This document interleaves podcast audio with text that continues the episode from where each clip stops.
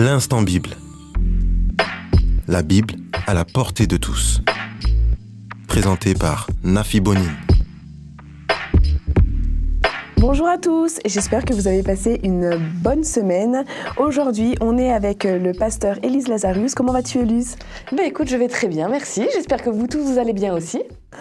Et on est également avec le pasteur Pascal Rodet. Comment vas-tu, Pascal? Eh bien, bien, ma foi dans l'ensemble, euh, avec euh, de grandes salutations aussi à tous nos auditeurs. Merci beaucoup. Alors, aujourd'hui, on va parler euh, d'un sujet euh, toujours euh, difficile et délicat, les pièges subtils de la mort, de l'enfer et des croyances de tout un chacun. Avant, au Moyen Âge, on pensait et croyait tout ce que l'Église disait, ou aussi, pas les contes, je ne sais pas comment on pourrait dire ça, mais si quelqu'un venait vous dire, oui, si tu vas aller en enfer, euh, on, croyait à cette, à cette histoire. Il y a des gens aussi qui croient en la réincarnation, il y a des gens qui pensent que euh, euh, bah, vous allez vous réincarner dans une plante, dans un cheval, euh, dans un, dans un âne. Il y a des gens qui pensent euh, aussi à l'immortalité de l'âme. Ça, j'aimerais qu'on le développe aussi. Et euh, le spiritisme. Il y a des gens qui vont voir des voyants pour pouvoir parler euh, aux morts. Et ça, c'est quelque chose de mémoire de totalement interdit. Ça ne veut pas dire que ça n'existe pas, mais la Bible, je pense, le déconseille fortement. Et on va commencer avec un texte, euh, Job 3, versets 10 à 26, s'il te plaît, Pascal. En effet, elle m'a laissé venir au monde, elle m'a laissé aujourd'hui connaître le malheur. Pourquoi est-ce que je ne me suis pas mort dans le ventre de ma mère? Pourquoi est-ce que je n'ai pas rendu le souffle en voyant le jour? Pourquoi deux genoux m'ont-ils accueilli? Pourquoi ma mère m'a-t-elle nourri de son lait? Dans le cas contraire, aujourd'hui, je serai au calme dans ma tombe, je dormirai et me reposerai avec les rois et les dirigeants de la terre, ceux qui reconstruisaient les monuments en ruine, ou bien je serai avec les grands qui possédaient de l'or et remplissaient leurs maisons d'objets en argent, ou encore je n'existerai pas comme les enfants morts nés qu'on n'a pas vu la lumière. Dans la tombe, les gens mauvais ne bougent plus. Ceux qui n'ont plus de force se reposent. Là, les prisonniers aussi sont tranquilles. Ils n'entendent pas les cris du surveillant. Entre petits et grands, aucune différence. Ici, l'esclave est délivré de son maître. Pourquoi donner la lumière du jour aux malheureux? Pourquoi donner la vie à ceux qui sont découragés et déçus? Ouh là là, alors, euh, je souhaite savoir, euh, Job, qu'est-ce qu'il souhaite dans ce passage et pourquoi? Mais avant, il y a forcément des personnes qui connaissent pas l'histoire de Job. Oui. Est-ce qu'on peut faire un petit récapitulatif très succinct et me dire qu'est-ce qu'il souhaite et pourquoi? Alors en effet, c'est peut-être plus euh, important de raconter un peu l'histoire rapidement de, de Job. Job est un livre de l'Ancien Testament qui raconte la vie d'un homme qui est tombé dans le malheur. De riche il était, euh, avec des enfants d'ailleurs, une femme, des enfants, à euh, malade, pauvre, les enfants, ses enfants sont morts, il est dans une détresse absolue. Euh, c'est un moment très difficile pour lui. Bref, comme mm, parfois on peut le vivre nous dans notre vie de tous les jours, où d'un seul coup tous les malheurs arrivent en même temps. Et c'est le cas de Job. À tel point que non seulement la souffrance physique, la souffrance morale, physique parce qu'il est malade, il a des, des, des, des mangeaisons, des, pulses, des, boutons, des trucs qui sortent de, de son corps, à euh, morale en ayant euh, la perte de ses enfants, de, sa, de toute sa, sa propriété, euh, et, et- et des amis et une femme qui ne sont pas tout à fait là pour l'encourager d'ailleurs. Avec des amis comme ça, t'as plus besoin d'ennemis. Hein. Non, non, non. Le moral, le moral euh, continue à descendre à niveau moins, moins, moins, moins, moins. Donc voilà, ça c'est l'histoire de Job et c'est écrit euh, d'une façon explicative sur la situation des uns et des autres. Et c'est Job qui s'exprime là euh, à un moment donné de cette, euh, allez, dépression, on va dire. En tous les cas, un questionnement important pour lui en se disant mais pourquoi ce malheur? Et mais que souhaite-t-il exactement là à l'instant T? Alors, soyons clairs, là, à l'instant T, il veut mourir. Mais on peut, on peut tortiller, on peut mm, voilà, mettre de des coups de pinceau dessus pour dire autre chose. Job, là, il n'en peut plus, il veut mourir. Et on peut parler de suicide? Je sais pas si on peut parler de suicide parce qu'il il passe pas à l'acte. Il, il dit pas je vais prendre ma propre vie. Par contre, il est dans ce questionnement de dire, et puis il attaque Dieu en disant ben, pourquoi tu me donnes la vie si, c'est pour qu'elle soit aussi affreuse mmh, Et, je pense que toute personne qui est vraiment passée par des souffrances très fortes, qu'elles soient euh, physiques avec des maladies vraiment douloureuses, ou morales, parce qu'on a dit, hein, euh, euh, ses amis, sa femme, ils lui disent, si tu es malade, c'est ta faute. Il y a, les gens avaient cette idée à l'époque que si ta vie était difficile, si tu étais malade, si tu avais une infirmité, c'est que tu avais dû commettre un péché quelque part et que Dieu te punissait. imagine, il sait qu'il s'est bien conduit. Il dit aux, aux gens, mais c'est pas juste ce qui m'arrive. Et tout ce qu'on lui renvoie, c'est si c'est ta faute. Il sait plus vers qui se tourner. Il a mal tout le temps. Sa propre femme lui dit, t'as qu'à maudire Dieu et mourir. Tu imagines, la personne qui est censée passer sa vie avec toi te dit ça. Elle est en train de lui dire, j'aimerais mieux que tu sois mort. Et là, il est au bout du rouleau et il dit, je préférerais en finir. Je préférerais que, que Dieu ne m'enlève la vie et que, paf, je tombe mort. Alors, je ne sais pas si on peut parler de suicide, mais en tout cas de pensée suicidaire, oui. Et euh, qu'est-ce qui nous laisse à penser sur l'état des morts et sur ce que la mort elle-même? Alors dans ce livre, dans ce passage-là, euh, pas grand-chose, si ce n'est quelques éléments, en effet, où il rajoute euh, le fait que j'aurais préféré ne pas être vivant, puisque de toute façon, même les morts n'ont plus d'action, ne voient plus, etc. Donc pour lui, il se disait, mais c'est presque le paradis quoi, en ce moment, parce qu'ils n'ont plus de souffrance. Il n'y a plus rien. Hein, c'est ce qu'on peut voir dans, dans euh, verset 17, dans la, dans la tombe, les gens mauvais ne bougent plus. Donc ça veut dire que voilà, ceux qui étaient mauvais, euh, même eux, c'est plus avantageux pour eux euh, d'être morts puisqu'ils bougent plus, il n'y a plus rien. Hein. Ceux qui n'ont plus de force se reposent. Voilà, c'est bon. Et, et c'est à la fois euh, intéressant de voir cette souffrance de Job qui se dit, bah, même les plus mauvais, la mort c'est mieux parce qu'il n'y a plus rien. Donc ça, c'est un état, un état de, des morts dans la tête de Job qui est clair. Quoi. Il n'y a plus d'action, il n'y a plus rien, euh, il n'y a, plus de, possibilités. Est-ce que ça voudrait dire qu'on pourrait euh, pas comprendre enfin peut-être comprendre mais pas accepter qu'il y ait des gens qui en viennent au suicide malgré les croyances, malgré, malgré un espoir? Ah, c'est clair, à un moment donné, pour certains, euh, le, euh, la souffrance est tellement grande et importante qu'on se retrouve un peu dans la même pensée que, Job. Euh, ben, au moins, si je meurs, j'aurai plus de soucis, on ne me fera plus de remarques, euh, euh, tous ceux qui sont autour de moi, comme ils sont tous méchants, c'est un peu la, la pensée hein, des, des, des, personnes qui sont en tendance suicidaire, euh, sont, au moins je les aurai plus, donc ce sera fini, et donc autant que j'en finisse moi-même si quelqu'un n'arrive pas à, me donner la mort. et donc le suicide, oui, c'est un peu ça, c'est ce côté-là où il n'y a plus du tout de possibilité de ma part de me battre face aux difficultés. Je suis anéanti.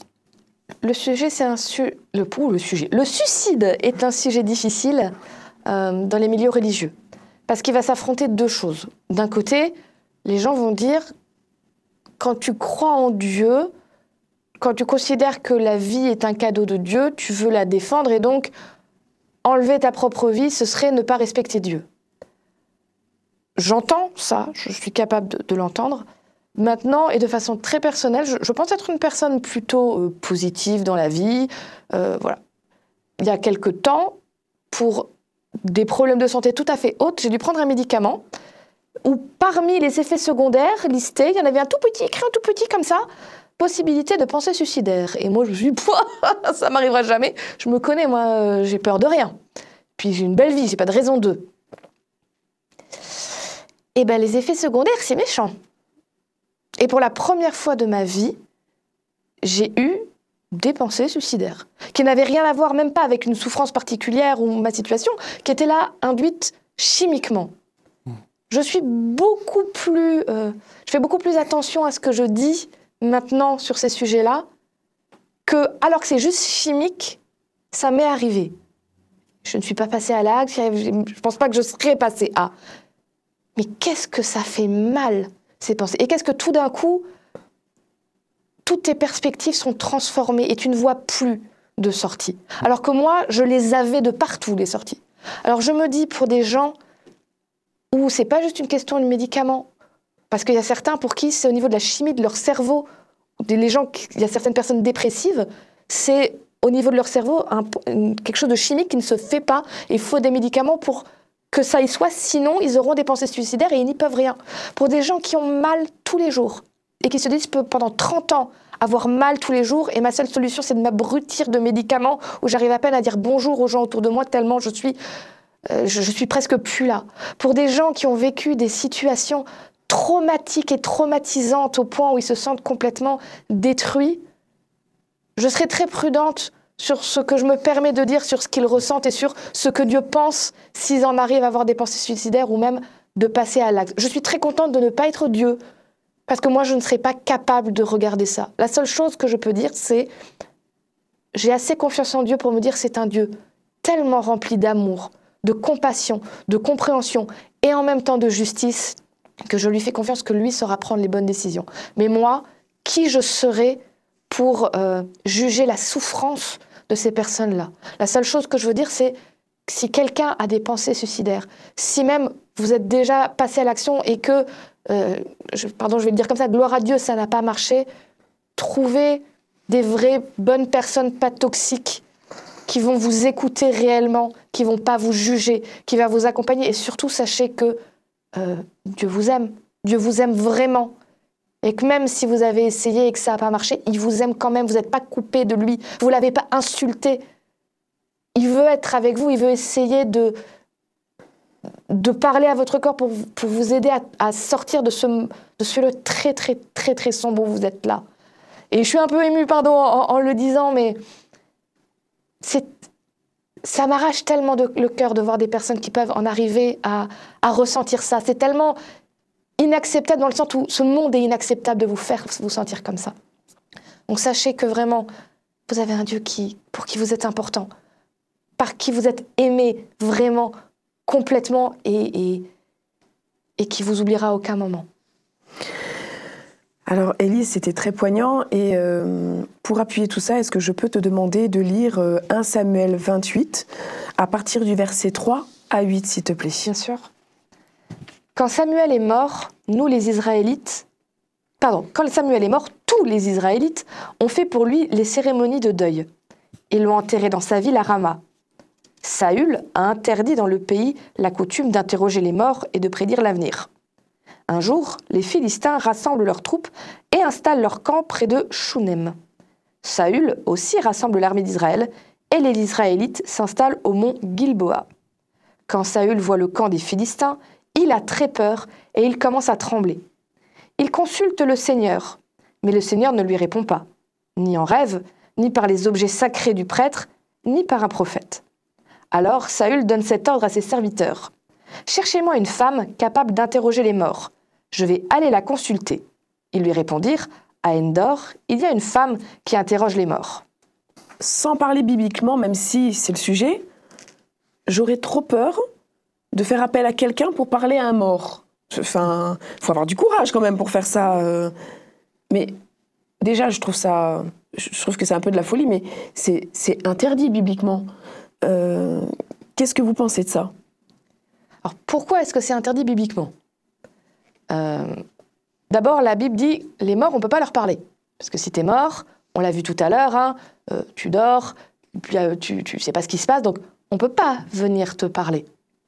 Donc, plusieurs possibilités, suivant là où on en est. On peut dire, il y a des gens, c'est des escrocs, et ça existe, hein, des gens qui font croire qu'ils peuvent parler avec les morts pour profiter de personnes qui sont en deuil, qui sont en état un peu de difficulté, qui cherchent des conseils, qui seraient prêts à s'accrocher à n'importe quoi, et ou alors on leur pique tout leur argent, ou on leur fait faire des choses qu'en temps normal ils ne feraient pas.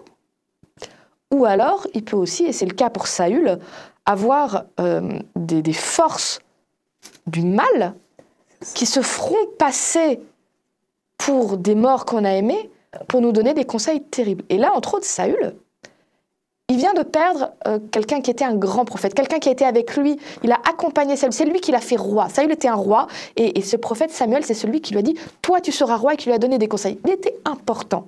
Saül a peur. Il sait qu'avec Dieu, ça va pas très bien en ce moment. Donc, il va aller contre ses propres règles, parce qu'il est complètement perdu, il va voir cette femme qui prétend pouvoir voir les morts. Et, là, moi je suis persuadée, c'est des forces du mal qui se mettent en place, parce que Saül voit quelqu'un apparaître où il croit reconnaître Samuel. Et ce que ce, faux Samuel lui dit, ce que ce faux Samuel va lui dire, c'est de toute façon, c'est fichu pour toi. Dieu ne veut plus de toi. Tu es perdu. Et les résultats, c'est que Saül va aller à la guerre, et quand ça va mal se passer, persuadé que Samuel qu'il aimait lui a dit Dieu de toute façon ne veut plus de toi, il va se suicider en se jetant sur son épée.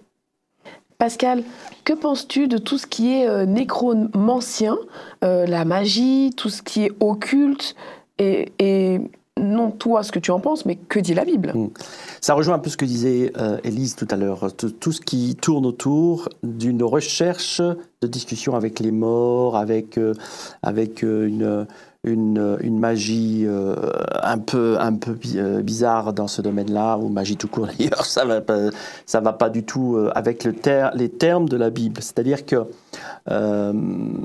il y a ici des étapes que Dieu n'autorise pas à, à, utiliser parce qu'on rentre dans un autre monde, le monde de, du diable et de tout ce qui est du méchant. et donc forcément, l'appel des, des, morts sous toutes ses formes, hein, euh, et quelque chose qui est, un, impossible d'exister, puisque l'état des morts, pour nous, on l'a vu, il euh, n'y a rien qui se dit, comme euh, Élise l'a rappelé, mais aussi, c'est se tourner contre Dieu dans cette question-là, puisque l'avenir, c'est Dieu. Mais si on demande l'avenir chez les morts, c'est aller à l'encontre de la volonté de Dieu. C'est aller, c'est se dire, plutôt que d'aller voir Dieu, je vais voir ceux qui je connais, c'est peut-être plus sûr. Mais c'est là le problème. C'est aussi cet aspect-là que la Bible est en train de dire. Il y en a qu'un que tu peux aller voir, c'est Dieu. Et c'est ça qui est important dans les, de Dieu. Donc tout ce qui est euh, se tourner vers euh, euh, des mages, vers tous ceux qui demandent des, à discuter avec les morts, tous ceux qui tirent les cartes, tous ceux qui font des, des changes-là, tu vas voir quelqu'un, quelque chose, quelque, on ne sait pas trop quoi, euh, en tournant le dos à, Dieu, qui est lui le seul qui peut donner ces réponses-là. Sans compter que Dieu te dit toujours, tu as le choix. C'est toi et c'est tes choix qui décident de ton avenir. À partir du moment où tu vas voir par exemple quelqu'un qui tire les cartes ou une voyante, tu lui demandes ton avenir, tu es en train de, de, de te mettre pieds et poings liés face à une personne en disant la liberté que Dieu m'a donnée en te disant je te laisse choisir, ah bah je te la remets et, maintenant dis-moi de quoi va être fait et j'aurai pas le choix, ce sera comme ça. Donc c'est renoncer à la liberté que Dieu veut te donner. Et euh, pourquoi les êtres humains ont besoin de ces forces occultes? Alors, je pense que. Euh, alors, il y a deux choses. La première, je vais reprendre euh, Saül dans cette histoire-là, qui est un lien pour tous les hommes dans ce domaine-là. Euh, à un moment donné, Saül, qui est quand même choisi par Dieu hein, comme roi, mhm. ce qui n'est pas rien. Hein, euh, Dieu a confiance en lui en lui disant maintenant, euh, tu es roi, tu vas mener toute la nation en mon nom. Ok, super. Ça marche. Jusqu'au moment où, à un moment donné, il se dit moi je vais faire ça comme ça ou je vais faire ça comme ça. Ah oui, mais c'est pas la volonté de Dieu. Oh, c'est pas grave, je vais le faire quand même. Mais là, le problème, c'est qu'en faisant ce genre de choses, il y a deux, options. Soit euh, tu reconnais que tu as fait une bêtise et tu dis Seigneur, pardonne-moi, soit, bah, écoute, tu n'étais pas là au bon moment, alors maintenant j'ai pris ma décision, tant pis. Et Dieu, à un moment donné, va lui dire bah, Ok, dans ce cas, si tu as choisi ce qui te semble bon, mais qui est contraire à ce que j'ai écrit ou à ce que je, je prescris pour la vie, alors maintenant, va tout seul. Mais le tout seul, sans Dieu, faut le combler. C'est qu'à un moment donné, le tout seul, c'est dangereux. C'est non seulement dangereux, mais c'est stressant. Qu'est-ce qu'il y a demain? Qu'est-ce qu'il y a après-demain? Comment ça va se passer? Surtout pour un roi. Et là, il a commencé à se tourner vers quelque chose où il espérait une réponse. Et la réponse pour lui, c'était ce qu'il avait interdit euh, tout au début de son royaume, la, discussion avec, avec les morts, avec une mage, euh, une magicienne, etc., etc. Donc il s'est tourné vers le besoin d'avoir une réponse. Mais quand on a tellement besoin d'une réponse, on est prêt à entendre le tout et son contraire quelque part. Et c'est ça un peu la, difficulté de, de l'être humain. C'est-à-dire que à un moment donné, et c'est là un peu la, la deuxième chose euh, de l'être humain, c'est que euh, pour avancer, et j'ai l'impression que pour faire un bon choix, il faut que je sache ce qui va se passer demain. Mais le demain, c'est toi qui le fais, c'est toi qui vas choisir, Mm. c'est toi qui vas orienter comme tu le souhaites. C'est ça la liberté que Dieu te donne. C'est pas de savoir comment ça va se passer pour que je prenne ce choix-là ou pas. C'est quel choix il te semble le mieux pour que demain tu agisses sur l'avenir et pas l'inverse. Et c'est ça qui est qu'il faut comprendre en tant qu'être humain. Euh, et c'est pour ça que Dieu dit mais non, ne va pas voir les autres pour savoir comment ça va se passer demain. Ça ne sert à rien. Sinon, tu vas être enfermé, comme disait Élise. Mais du coup, j'ai une dernière question euh, avant la conclusion. Une avant-dernière question. Euh, Est-il possible de croire à toutes ces sciences occultes et ne pas croire en Dieu? Oui, bien sûr.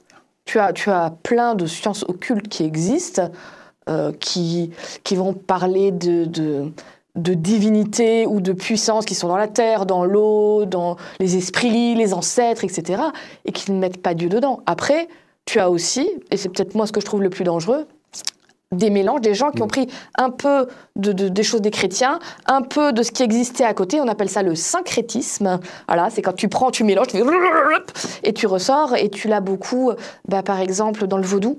Euh, au départ, c'était complètement en dehors, et puis ils ont mis du christianisme dedans aussi. Certains mélangent les deux.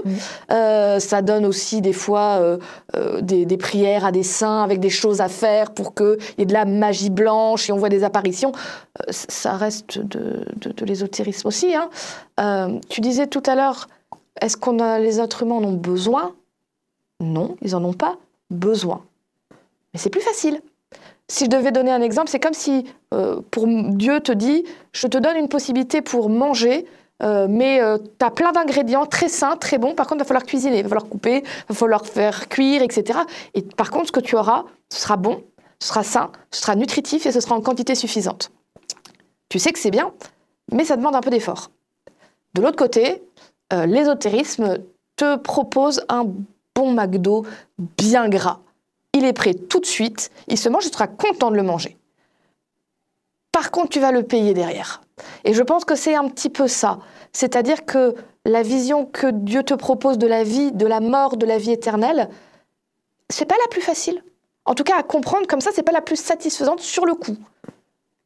Mais c'est celle, quand tu réfléchis un peu, qui est vraiment la meilleure et qui te montre qu'il a tout bien réfléchi pour que tu sois, tout ce que tu faut, tu aies tout ce qu'il te faut et que tu sois bien. L'ésotérisme te propose des choses qui te répondent tout de suite là maintenant, mais qui te mettent dans des choses. C'est dangereux pour toi. Hein Vraiment, je connais quelques personnes qui sont allées dans des choses d'ésotérisme. Elles n'en sont pas ressorties indemnes. Vraiment. Que ce soit euh, leurs finances pour certaines, ou même le- leurs angoisses. C'était terrible derrière. Et du coup, en conclusion, et je vais vous demander de m'aider à faire cette conclusion, euh, en quoi le christianisme apporte-t-il la meilleure réponse? Ah ben je commencerai tout de suite par la question de la liberté de choix. C'est-à-dire que euh, le christianisme, Dieu te dit, voilà, je mets devant toi la vie et la mort. Choisis la vie. Voilà la parole de, parole de Dieu. Mais quand il dit choisis la vie, c'est donc dans, ton, dans ta vie de tous les jours, choisis de, de faire ces choix positifs. Euh, ces choix qui sont dans l'ordre de la, de, la, de la création de Dieu, dans l'ordre de la, du respect, de l'amour avec Dieu, etc. Euh, c'est ça la, question importante de la christianisme. Il ne dit pas, je vais te montrer ce qui va être de ta vie et tu vas pouvoir le suivre. Non, c'est pas ça. C'est tu vas créer ta vie au travers des choix que tu vas faire. Et pour moi, ça, c'est beaucoup plus libérateur. Et toi, Élise? Euh, moi, j'aime mieux me dire que quand je suis chez moi, il n'y a pas euh, des fantômes qui me suivent et qui me regardent quand je suis sous la douche. Donc, je vis beaucoup mieux en sachant que les morts, ils sont en train de dormir gentiment et que ceux que j'ai aimés, euh, je les retrouverai et ceux que j'ai pas aimés, ils traînent pas euh, dans, dans les couloirs euh, à me suivre. Merci beaucoup. Merci d'avoir répondu à mes questions. Merci, Élise, d'avoir passé ce moment avec nous. Merci Pascal d'avoir passé ce moment avec nous, d'avoir répondu à mes questions. Euh, je vous souhaite à tous de passer une excellente semaine. Merci à toutes les personnes qui nous suivent. N'hésitez pas à poser vos questions dans la barre d'infos. On y répondra dans les émissions futures. Et on vous souhaite à tous une agréable semaine. Au revoir.